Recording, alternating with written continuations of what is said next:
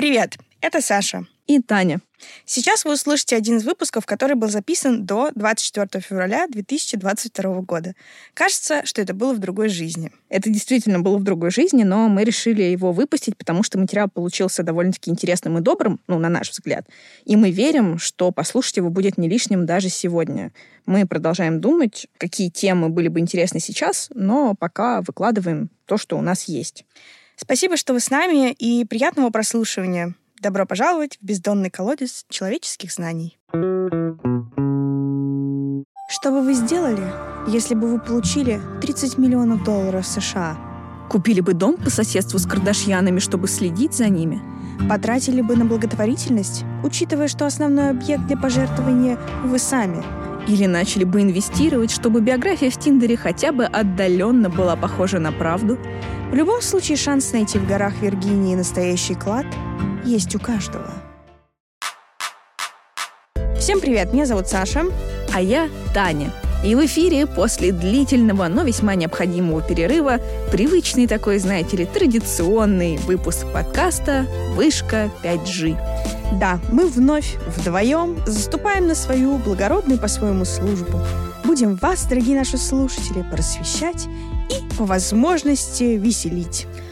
Это точно. Ведь не знаю, надо ли напоминать, но все-таки еще раз напомню и отмечу, все, что мы тут говорим, это шутки, прибаутки, юмор и всякий прекрасный конспирологический бред. Ну, вы знаете, бред бредом, а сегодня мы вообще-то поговорим о настоящем сокровище, которое так и не найдено. И вы, дорогие наши слушатели, можете попробовать взломать код и найти координаты зарытого где-то там в Виргинии клада.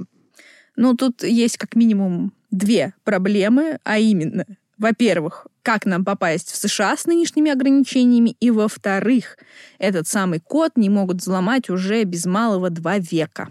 Но это американцы не могут, а россияне.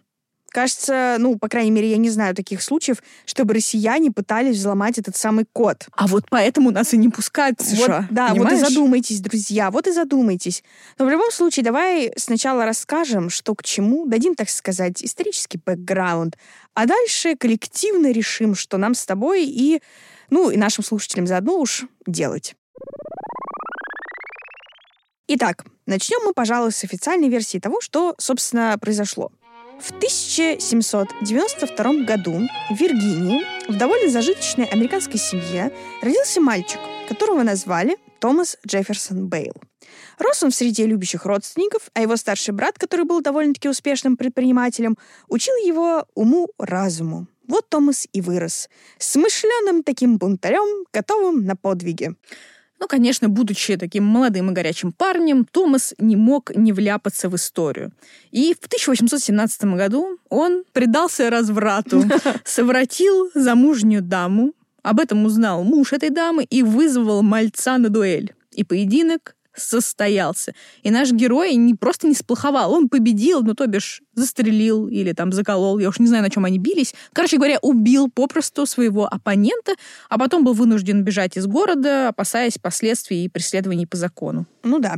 Но на его удачу тогда уже 26-летний Томас довольно быстро нашел себе занятие по душе. А именно колонизаторский поход на Запад. Да, вот такие вот были увлечения в те времена у людей.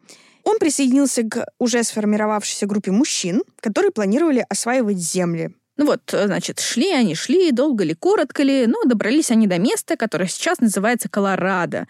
Опять Колорадо у нас тут. А далее двинулись в сторону современного города Санта-Фе.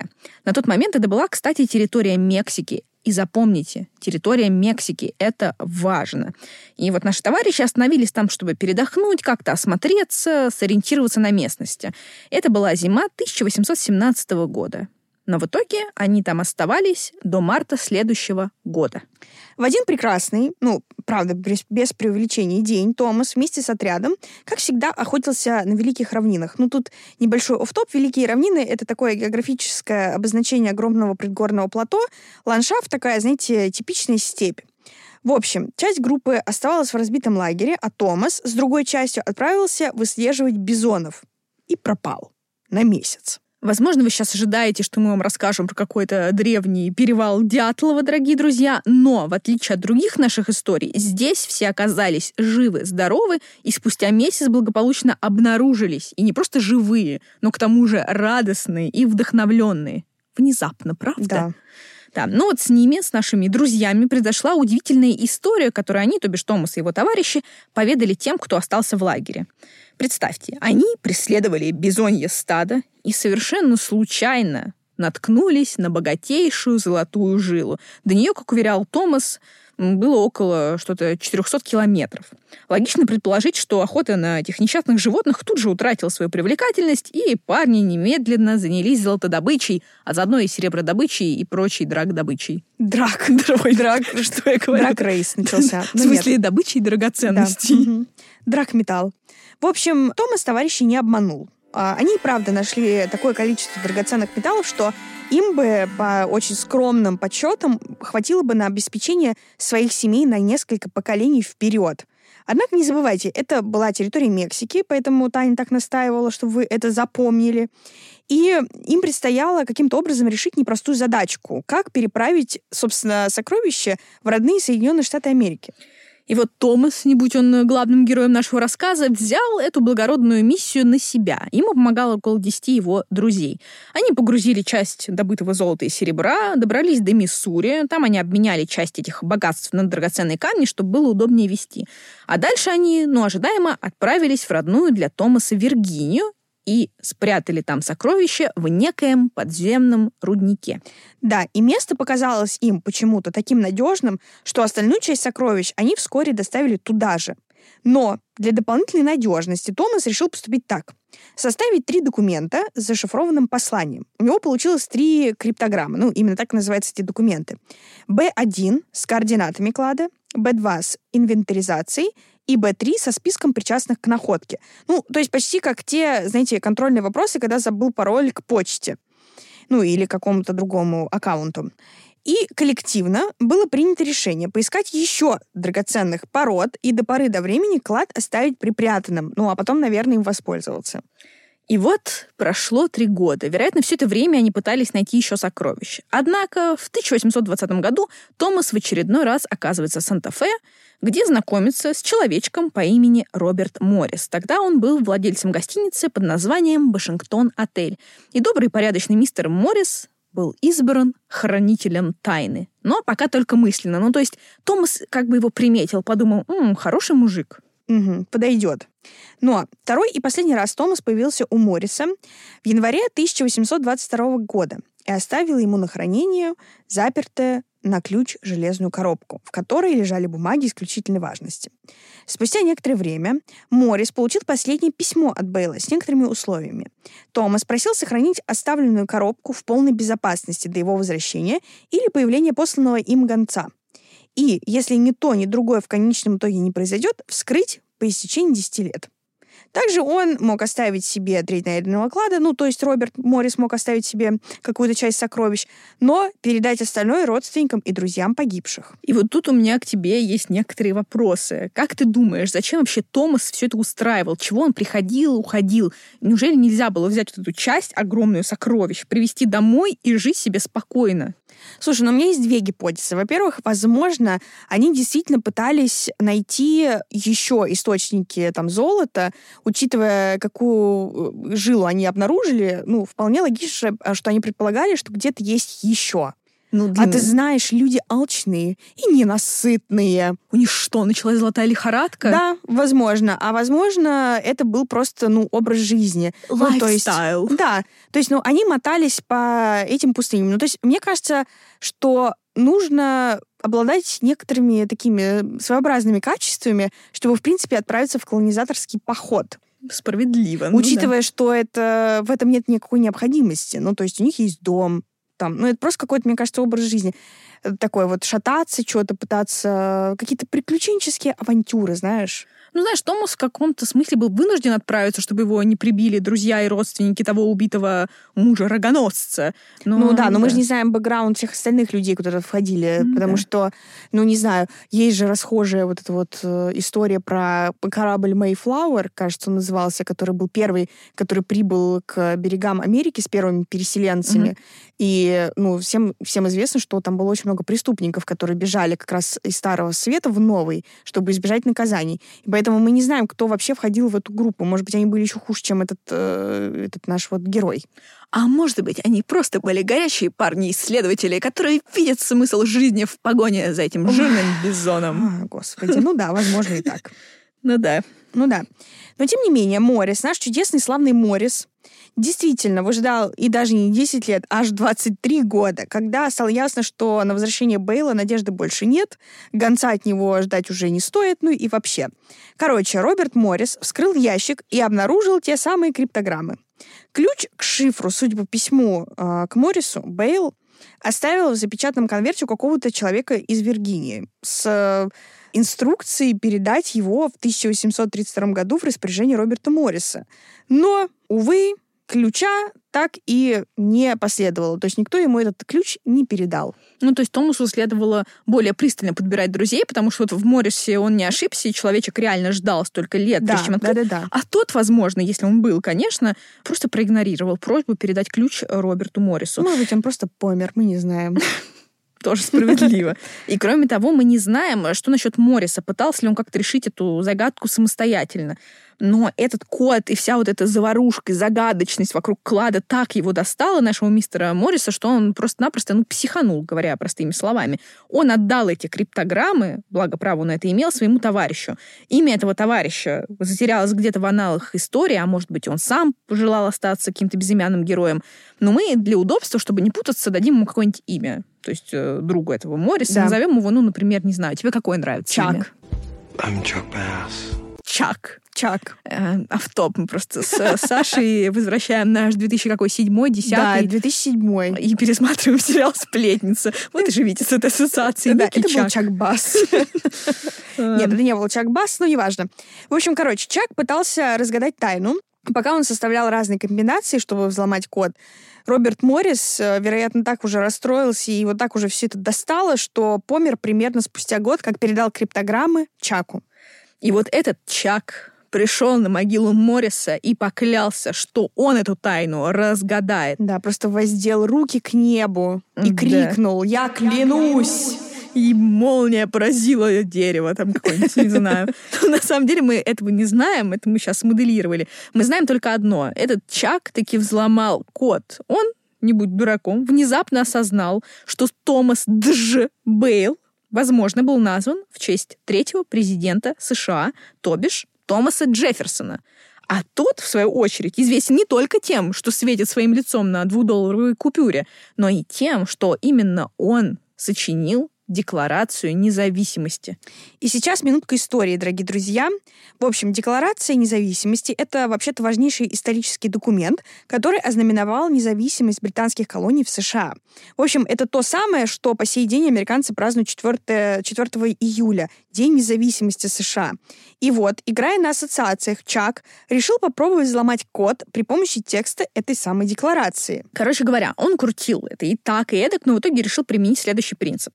Криптограммы состоят из цифр. Чак взял и посчитал слова и буквы декларации. Короче, получается, например, так. В коде стоит цифра 6, и Чак берет первую букву шестого слова из декларации.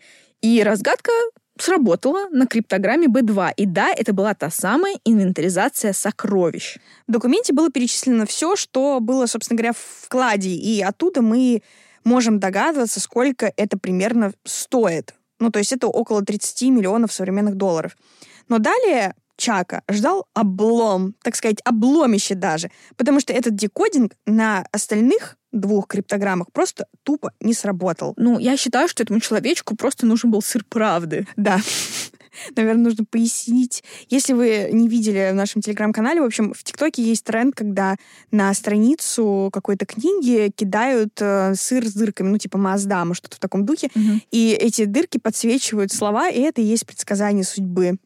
Ну, так вот, мне кажется, если бы он, возможно, бросил сыр правды... Мы, кстати, э, кидали видео из ТикТока Да-да-да. в Мгм. наш телеграм-канал, поэтому найдите. Это было приурочено к выпуску про Диби Купера. Ищите, да, ищите, ищите, ищите, ищите. найдете. Но лучше, ну, как бы мы сейчас даем вам, возможно, подсказку к разгадке криптограмм Бейла, потому что, возможно, нужно просто бросить сыр, и мы все узнаем. Все узнаем. Да. Короче, в итоге, видимо, вот этот Чак так устал уже ломать голову, что решил, ему нужна помощь. И он написал аж целую брошюру с поэтичным и одновременно кликбейтным, назовем уж вещи своими именами, словами. Я не берусь это озвучивать, а это очень длинно. Может, ты озвучишь? Просто Пожалуйста. благодарю за, за Я просто не честь. могу это читать, правда. Так, Документы Бейла или книга, содержащая подлинные факты касательно сокровища, зарытого в 1819 и 1821 годах неподалеку от Баффордса, округ Бетфорд, Виргиния, и не найденного до настоящего времени. Издателем выступил некто Джеймс Беверли Уорд. Во-первых, благодарю тебя за прекрасное прочтение. Просто ах. А во-вторых, э, расскажу немножко про эту брошюру. Конечно же, как только она была опубликована, она привлекла всеобщее внимание.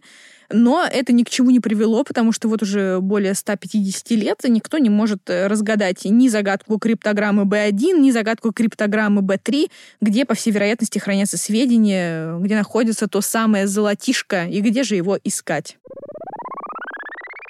Вот такая вот история, дорогие друзья. Единственное, я вот, э, я вам открою тайну, да, это Саша лоббировала криптограммы Бейла, э, вот, но я не понимаю, в чем тут проблема и где заговор, где моя конспирология. Ну, окей, не могут люди разгадать два остальных кода, но первый-то разгадали, и эти криптограммы даже не утеряны, а вполне себе в открытом доступе, и мы выложим их в наш телеграм-канал, можете тоже поломать голову над ними, но только я вас прошу, без фанатизма, это не стоит ваших нервов э, и огромного количества времени. Получится хорошо, нет и нет. Да, скорее всего, получится. У вас все получится.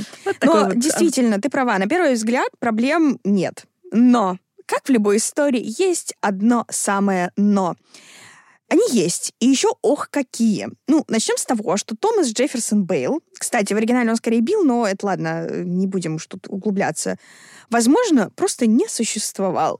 Вот это уже интересненько. Всю историю, которую мы с тобой сейчас разыграли практически по нотам, не побоюсь этого слова, складывается из вообще весьма призрачных документов, а точнее переписки Томаса нашего Бейла и Роберта Морриса и очень сумбурных сведений местных священников и домовых книг. То есть вот эта вся история про его семью, про дуэль, про его наклонности вот эти вот всякие авантюрные, все вилами по воде писано. То есть, возможно, все это фейк, мистификация, грязная ложь, и никакого мальчика не было. Так получается? Я тебя спрашиваю. Так, ну смотри, есть записи в чем-то типа домовых книг, что Томас Дж. Бейл действительно родился в 1792 году в Виргинии.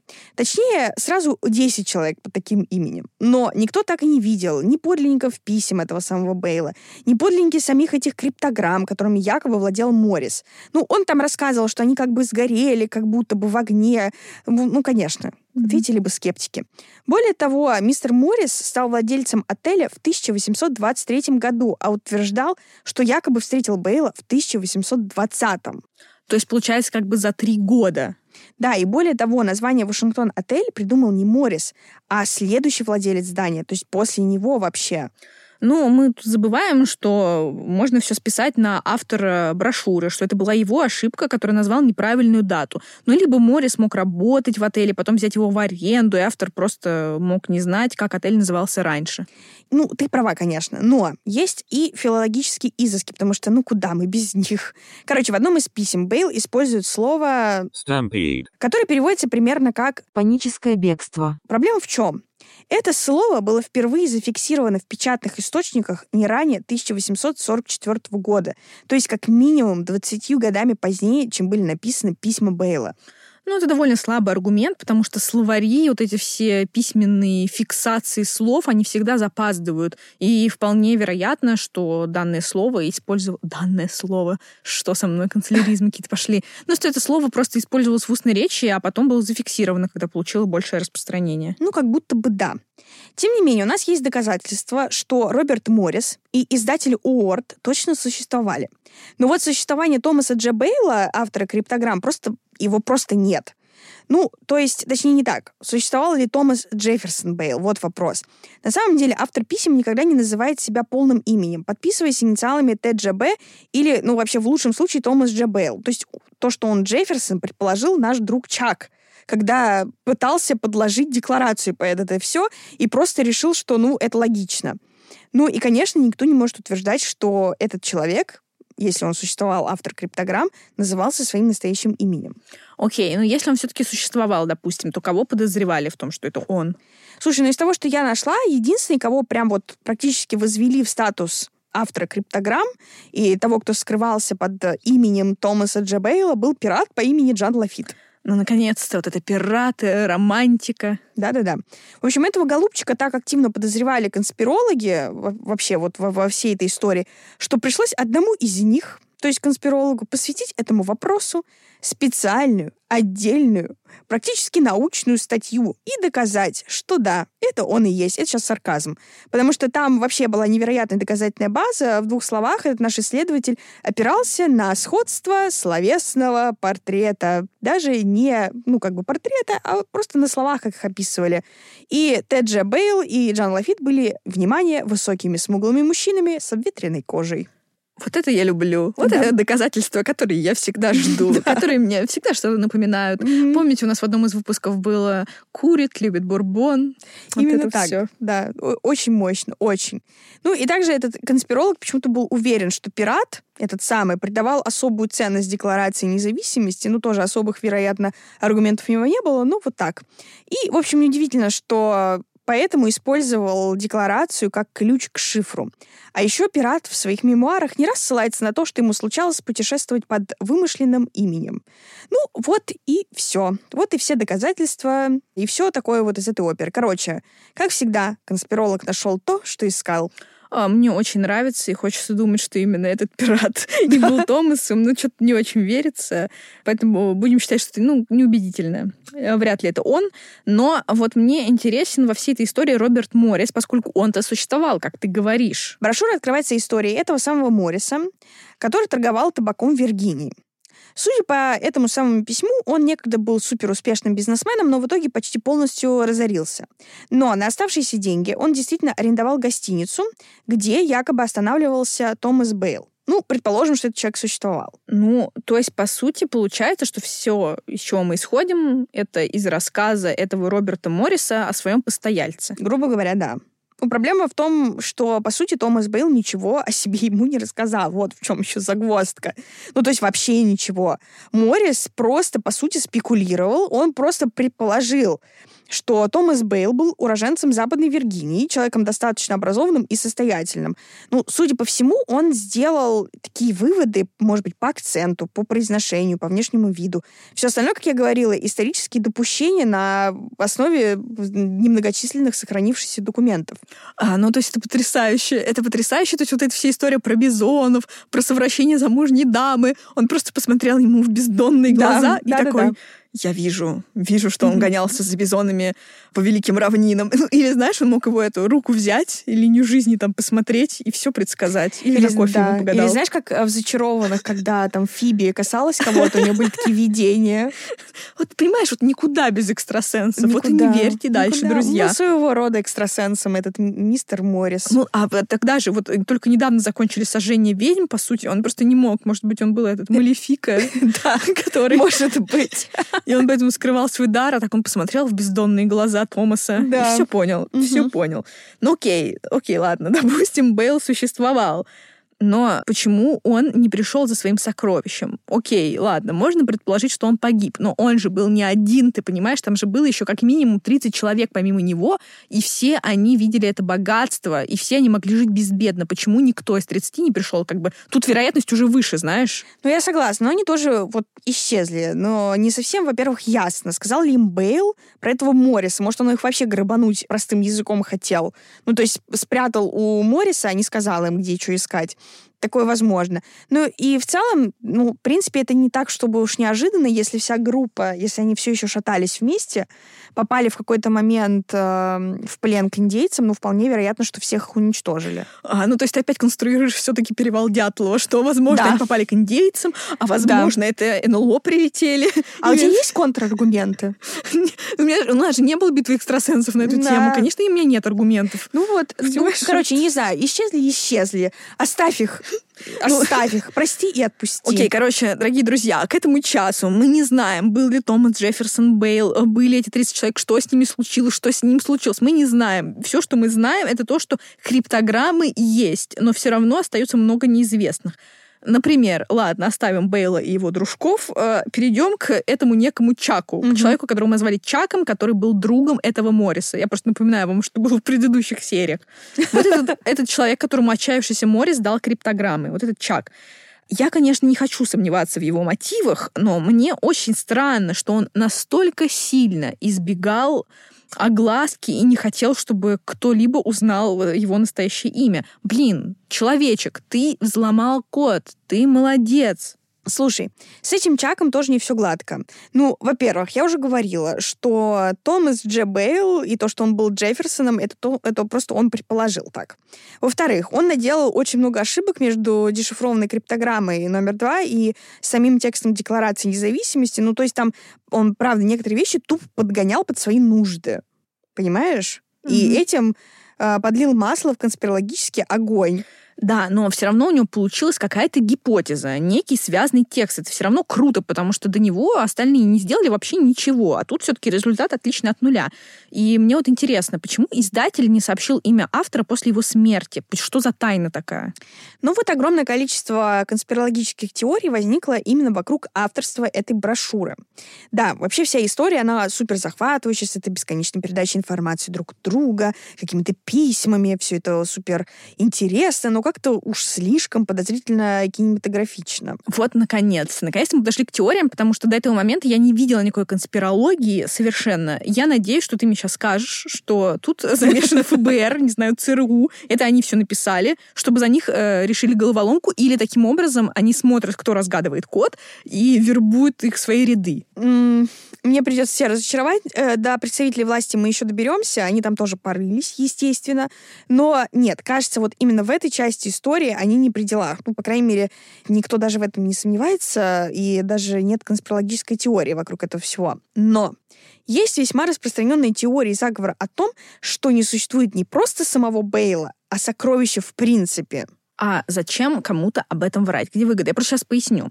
Вот я веду этот подкаст с автором великолепной статьи э, про историю конспирологии, буквально от античности до наших дней, которую Александра написала для издания «Теории и практики». Вот, пожалуйста, ее прочитайте. Мы везде выкладывали ссылку. Если нужно, лично всем желающим пришлю в директ.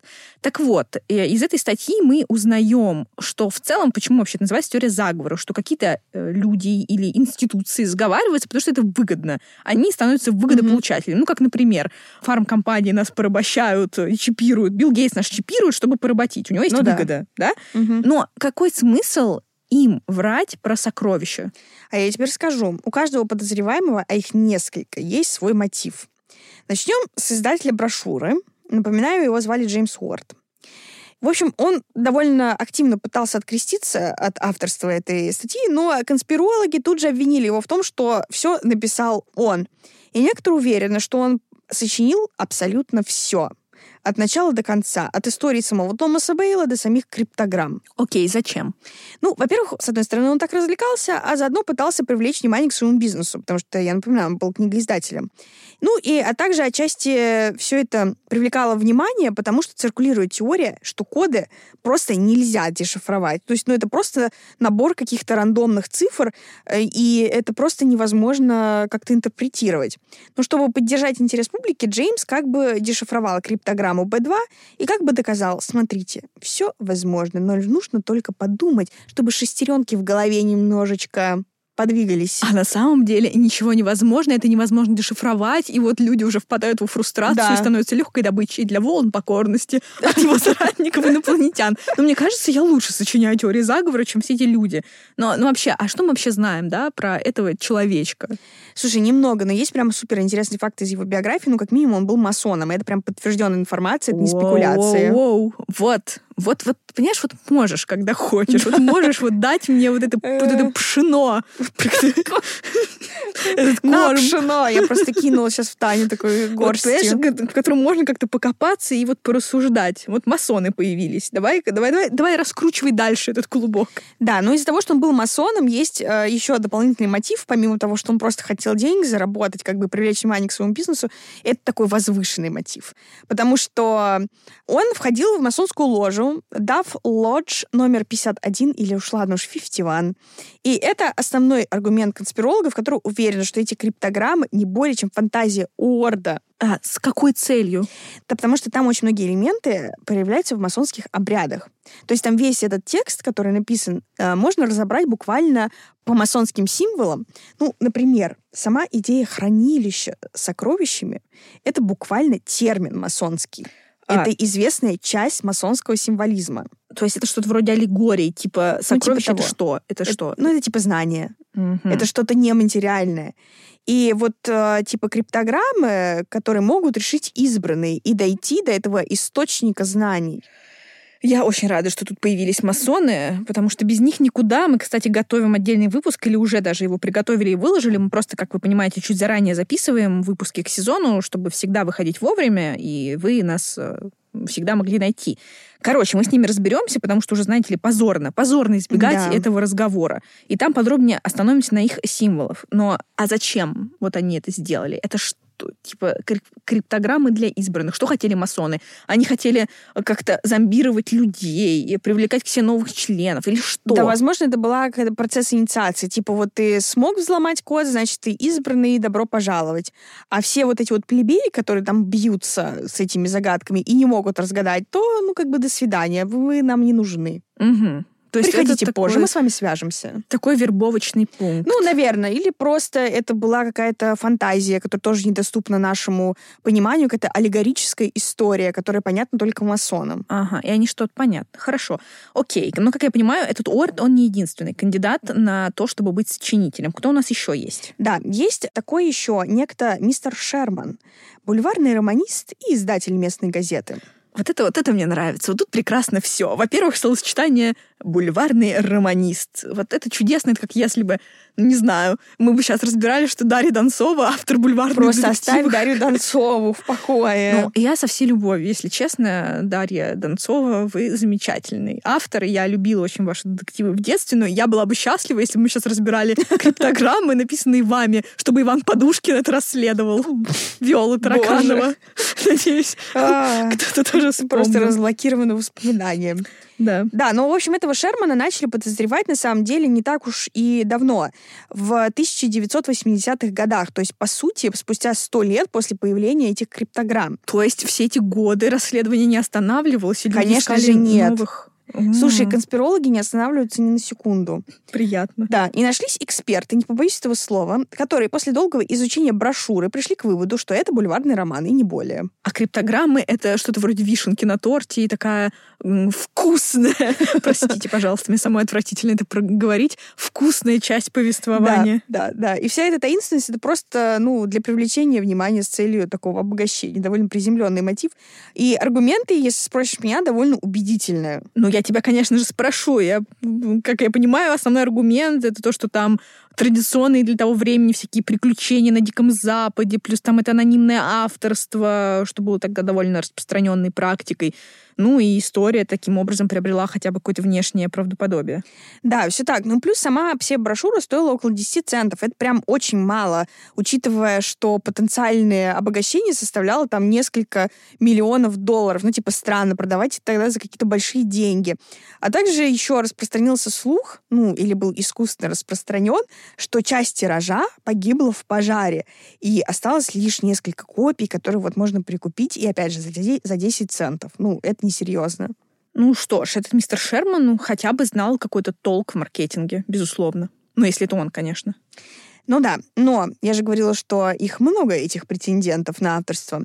Некоторые исследователи убеждены, что стиль самой брошюры и стиль писем, написанных якобы Томасом Бейлом, подозрительно похожи. Но, увы ах, это всего лишь предположение. В целом, помимо вот таких вот умозаключений у сторонников этой теории нет. Ну, я тоже, честно говоря, не верю в то, что это Шерман. Мне, конечно, нравится, что это автор бульварных романов что-то такое написал. Но в целом я, опять же, если мы говорим про то, что теория заговора, она создается с целью получения какой-то выгоды, то мистер Шерман не выглядит как какой-то выгодополучатель, потому что он и не обогатился, и... Но этого мы не знаем. Ну, судя по тому, что ты сказал, что за 10 центов продается, это не такое уж богатство.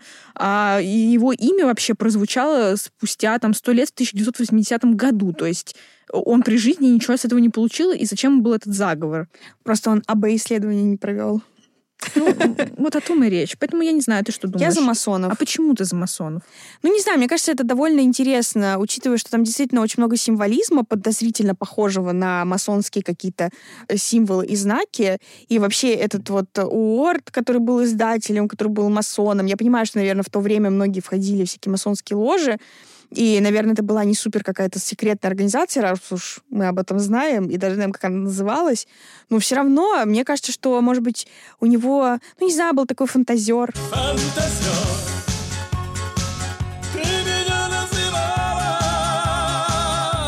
И он вот присочинил это, потом всем рассказывал, вот, глядите, у нас есть даже текст, который нас объединяет. Ну и потом так загадочно. Ну, я считаю, что моя теория про ФБР была куда лучше. Если ее чуть подкрутить, то вообще можно запускать в интернет, что на самом деле эти криптограммы вовсе не там какого 19 века, а 20 и сделали их ФБР, и таким образом они проверяют людей э, и подыскивают себе сотрудников и вербуют их, что нет никакого на самом деле клада, криптограммы можно, возможно, как-то расшифровать, но очень сложные, и они смотрят, кто там подбирается поближе, кто подальше, и к себе их забирают.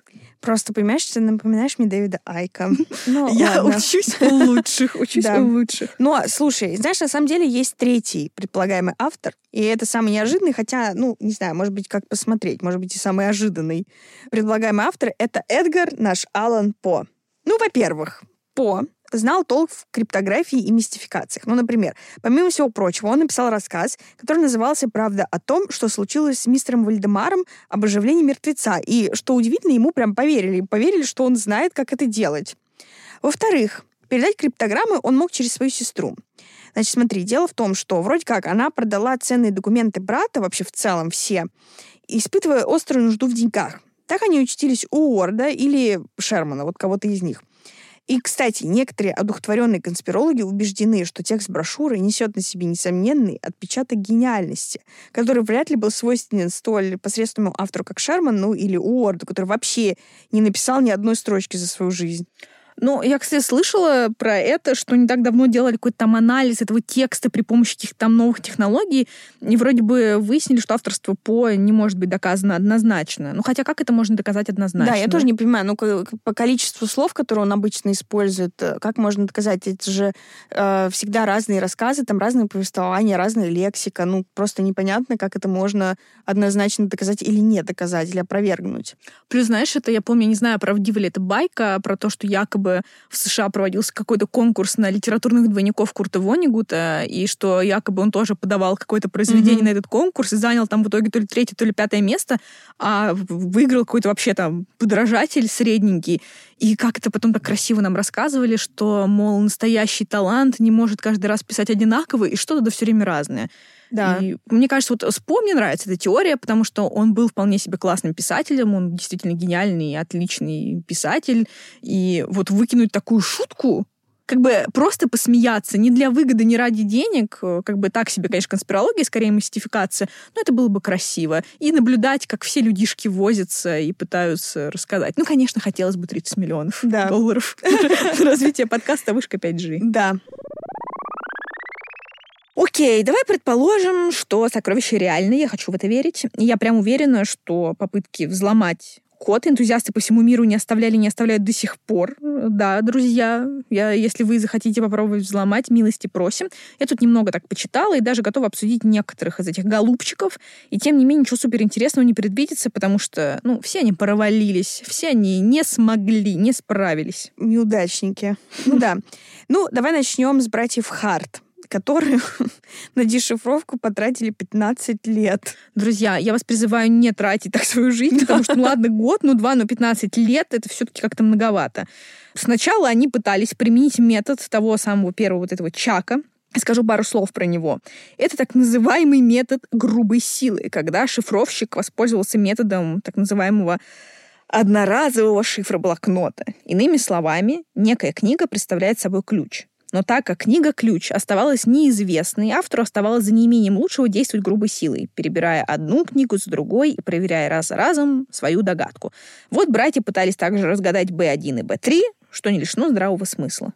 Ну, согласна. Если шифровщик использовал реально существующий документ однажды, логично, что использовал и другие.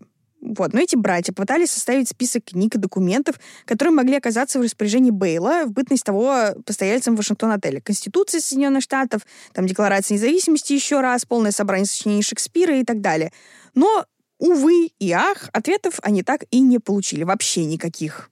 Но это уже даже не говоря об остальных э, безымянных умельцах. Но меня больше всего, конечно, веселит и радует наличие ассоциации шифров Бейла, целой ассоциации, которую основали вот эти вот энтузиасты-криптографы. И организация это до сих пор здравствует, существует, добро пожаловать, так сказать. Но эти ребята уже обладали компьютерными технологиями, так как появились уже в 1968 году. Да. И, кстати, именно они нашли подлинник той самой брошюры, поставив отчасти конспирологов в странное такое неудобное положение, доказав, что Уорд как минимум существовал. А еще способами математической статистики доказали, что криптограммы не являются набором случайных цифр, что, ну, во всех трех прослеживаются какие-то циклические отношения, характерные именно для зашифрованного текста. То есть это не просто тупо фантазии Орда. А, да-да, и они даже выпускали свой собственный вестник, и там собирали какие-то доказательства, что хотя бы некоторые герои этой истории существовали, а не были плодом воображения там условного Эдгара Аллана По. Но э, все равно результатами особыми они похвастаться не смогли, увы. Угу. Еще есть такой журнал Treasure Magazine, который переводится дословно как э, журнал о сокровищах. Вот. И, короче, около 20 лет назад там мелькнуло сообщение, будто некто, скрывавшийся под псевдонимом Мистер Грин, обнаружил ключ, записанный на задней обложке семейной Библии Бейлов, вероятно. Для того, чтобы прочесть криптограмму номер один, по его мнению, следовало сложить содержащиеся в ней цифры с соответствующими цифрами номер два, то есть криптограмма номер второй, и работать уже с получившимися результатами. Неизвестный уверял, что ему лично удалось прочесть стоявшую под первой криптограммой подпись «Капитан Т.М. Джебейл». Продолжение эта история не имела. Еще один американец после многих-многих лет над работы над криптограммами номер один и номер три пришел к выводу, что ключом является договор Адамса Ониса от 1819 года. Но следы привели его на территорию Федерального парка США, и в настоящее время он пытается добыть как-то, собрать денег для того, чтобы выкупить в личное владение клочок этой земли, где, как ему кажется, скрыто сокровище. А проклятые бюрократы не дают ему этого сделать. Да, но если что, мы попробуем найти где-то Patreon его или где-то там краудфандинговую какую-то компанию, может быть, кто-то захочет ему помочь. Но при условии, что часть клада найденного отправится на развитие подкаста «Вышка 5G». Да, вот проценты наши. Угу. Но вдруг вы задались вопросом, почему нельзя было просто поискать сокровища? Вот просто тупо взять, приехать на место, потому что примерное это географическое местоположение известно. И правильно задались бы этим вопросом. Потому что, конечно же, конечно же, такие попытки предпринимались. И мне особенно отрадно, что этими человечками, которые попытались, были те самые братья Харт, которые 15 лет разгадывали, видимо, уже настолько отчаялись и психанули, что взяли лопаты и просто пошли копать. Да. И более того, робко предположу, что там имел место быть настоящий нервный срыв. Ну, логично, да. Да, потому что один из братьев, в конце концов, ну, впрочем, довольно предсказуемо, увлекся месмеризмом и гипнозом и даже выступал на сцене со своими умениями. А что такое месмеризм, я боюсь спросить? Ну, это все вот из этой категории какое-то там э, гипнотическое погружение в сон, э, разные догадки, ну, все вот такие какие-то оккультные непонятные практики. А, слушай, это же он. Все, у меня сошелся пазл. Короче, оказалось, что это этот один из братьев Харт, который увлекся этим месмеризмом, загипнотизировал какого-то там экстрасенса, который якобы видел место расположения сокровища. Но и заодно параллельно он увидел, что Бейла, вот этого Бейла увидел, и увидел, что его отряд убили индейцы. Естественно, братья, как бы, узнав эту наводку экстрасенса, которую они вырвали у него под гипнозом, получается, экстрасенс, может, не хотел им сообщать, они как-то собрались и побежали там туда по этой наводке экстрасенса искать, но ничего не нашли. Да, и хотя этот ясновидящий не сдавался, на самом деле настаивал, что это братья дураки и не там копали, а надо было копать под дубом. А чё ж он сам-то не пошел копать? Наверное, ему было не очень интересно, ну, непонятно. Ну, короче, все закончилось тем, что тут дуб братья просто тупо подорвали при помощи динамита, но опять ничего не нашли. И, ну, били ли они этого экстрасенса, неизвестно доподлинно после этого. Блин, бедняги, 15 лет с этими бумажками, и просто же пошли этот дуб взорвали к чертям. Ой, да, ну они, конечно, были самые яркие, потому что другие там уже товарищи, последователи, что только не делали, они нанимали экскаваторы, бульдозеры, копали сами. И вот в 1989 году забрежил лучик надежды, потому что наконец-то за дело взялся профессионал по имени Мел Фишер. Интересная, кстати, фигура. Вам будет не безинтересно узнать. Как минимум, он называл себя профессиональным охотником за сокровищами. И Это вообще-то- так прекрасно. Понимаешь, да, человек имел на это все основания. Он нашел и поднял на поверхность моря золотой клад испанского галеона. Но Бейл и его одолел.